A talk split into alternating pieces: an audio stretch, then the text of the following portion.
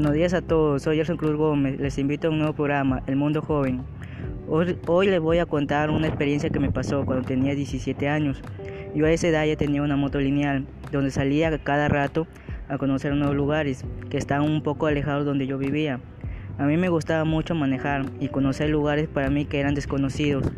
En una noche que salí a manejar, me encontré un grupo de amigos que les gustaba hacer carreras entre ellos y me invitaron a correr, y yo me les uní.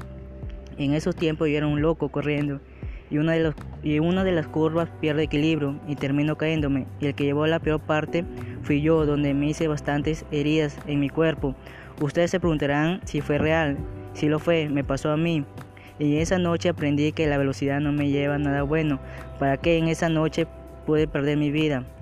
Bueno, esto ha sido todo por hoy y los espero en otra oportunidad.